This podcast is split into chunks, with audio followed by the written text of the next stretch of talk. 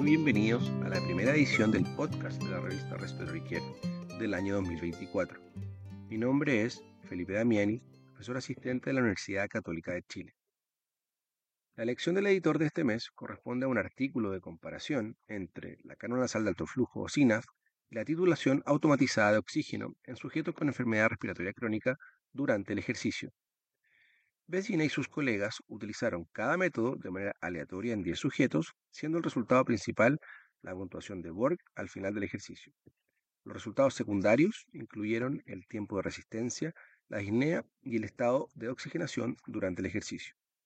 Descubrieron que la titulación automática de oxígeno fue superior al flujo fijo de este mismo para aliviar la disnea y mejorar la resistencia al ejercicio en este tipo de sujetos. La adición de SINAF a la titulación automatizada de oxígeno no tuvo impacto. Hill y otros comentan que, aunque la disnea no se redujo con la titulación automatizada, el tiempo en la prueba de caminata de resistencia aumentó en más del 50%. Sugieren que las investigaciones futuras deberían centrarse en los mecanismos que confieren beneficios y en mejorar la portabilidad del dispositivo. Albrecht y otros realizaron una revisión retrospectiva de extubaciones no planificadas o ENP en sujetos traumatizados. El, seguimiento prospectivo de las ENP eh, e se llevó a cabo como parte de una iniciativa de calidad. Encontraron que los sujetos con una ENP eran más frecuentemente jóvenes, hombres y tenían estancias hospitalarias y en la UCI mucho más prolongadas. Informaron también que las ENP disminuyeron con la educación y el seguimiento de eventos y que la autoextubación se asoció con menos resultados negativos. Baker y Lenz discuten la importancia de prevenir las ENP y ofrecen una visión general de los métodos para informar los resultados de iniciativas de calidad en una editorial. Están de acuerdo con los autores en que la presentación en tiempo real y actualizada, en combinación de gráficos, de control, de procesos estadísticos, de revisión oportuna y de retroalimentación puede reducir la tasa de extubación no planificada.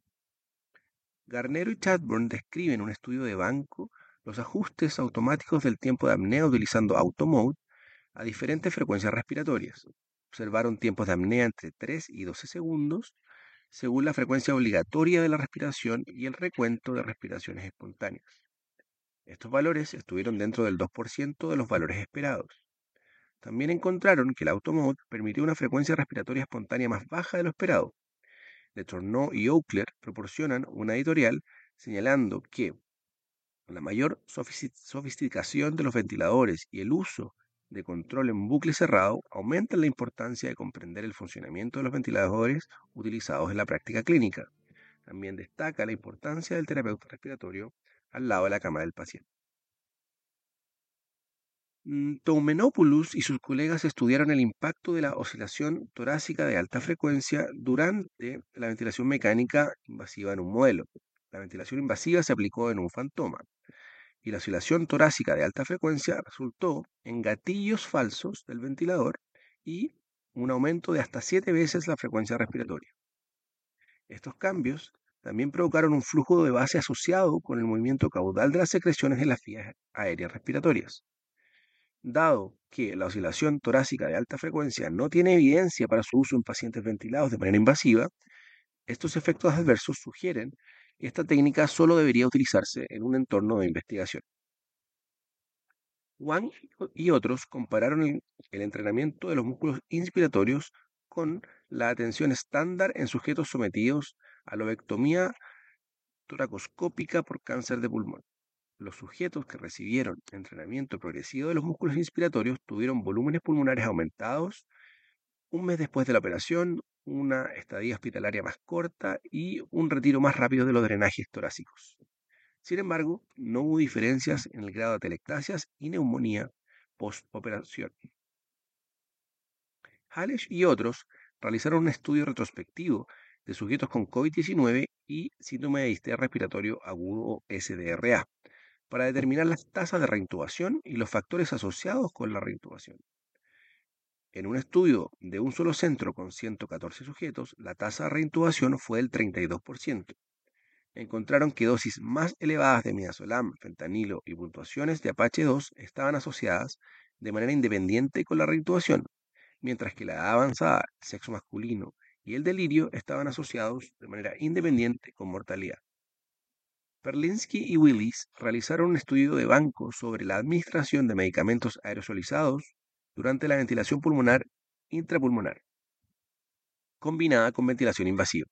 Variaron la distensibilidad del pulmón de prueba, el tipo de respiración, el tamaño del tubo endotraqueal y los ajustes del IPB. La administración del buterol se midió recogiendo gas en la punta del tubo endotraqueal y se cuantificó mediante espectrofotometría. Las principales eh, contribuyentes a la administración del albuterol fueron la duración de la apertura del adaptador y los ajustes del IPB.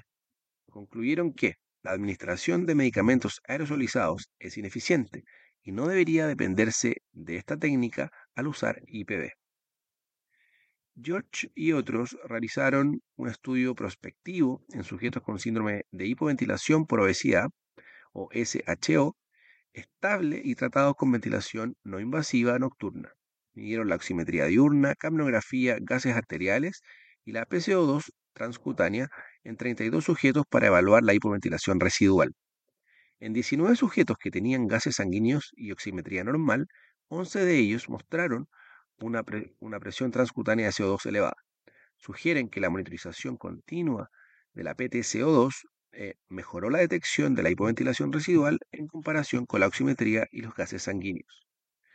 Luego, y otros realizaron un estudio retrospectivo sobre los desenlaces de pacientes comparando la traqueostomía temprana y tardía. La traqueostomía temprana se definió como eh, antes del día 7 y la tardía como después del día 7. Incluyeron 175 sujetos que requerían traqueostomía en un periodo de 7 años. Se utilizó un emparejamiento por puntaje de propensión, eh, uno a uno para corregir las características basales en los grupos, en ambos grupos. El resultado principal fue la incidencia de neumonía asociada a la ventilación, o NAV, entre estos dos grupos. En comparación con la traqueostomía tardía, la incidencia de NAV y la duración de la estadía hospitalaria se redujeron, mientras que los días libres de sedación, días libres de ventilación y días libres de UCI aumentaron en el grupo de traqueostomía temprana.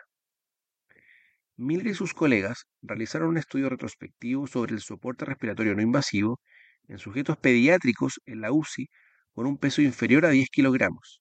Definieron a priori el soporte como terapia planificada o de rescate. En 51 sujetos se utilizó la BNI en el 61% y CPAP el 39% de ellos.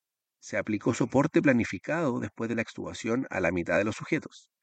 Las tasas de reintubación fueron más altas en el grupo de rescate, en aquellos con acidemia mayor requerimiento de FIO2 y ajustes elevados de ventilación y menor NIRS.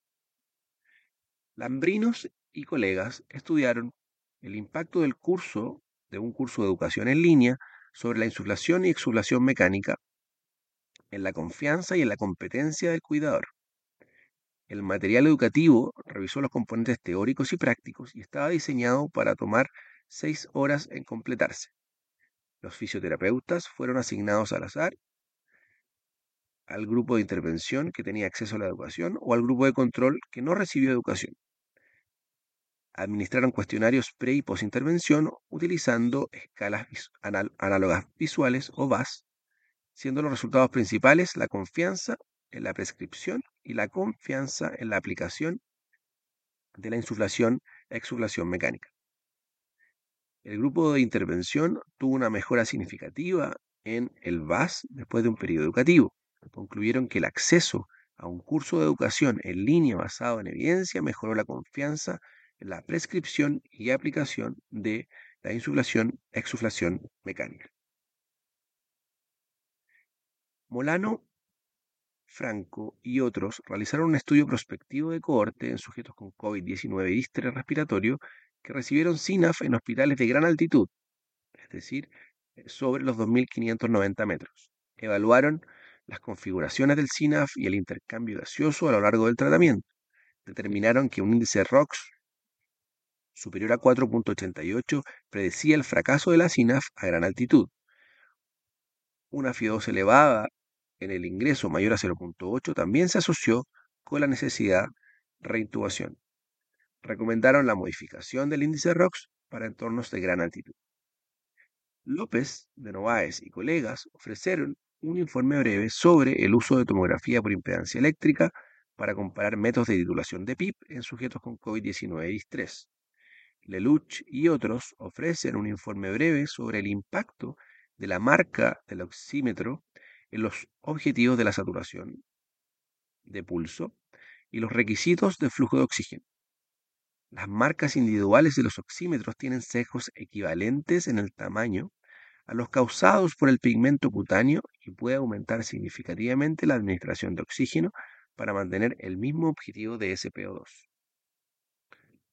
Freitas dos Santos y otros ofrecen una revisión sistemática de intervenciones autogestionadas en sujetos con enfermedad pulmonar intersticial.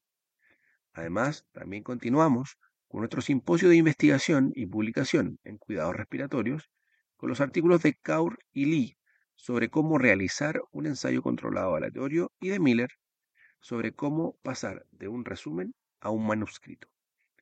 Para recibir el contenido de este y los números anteriores de la revista, visite nuestro sitio web en www.rcjournal.com.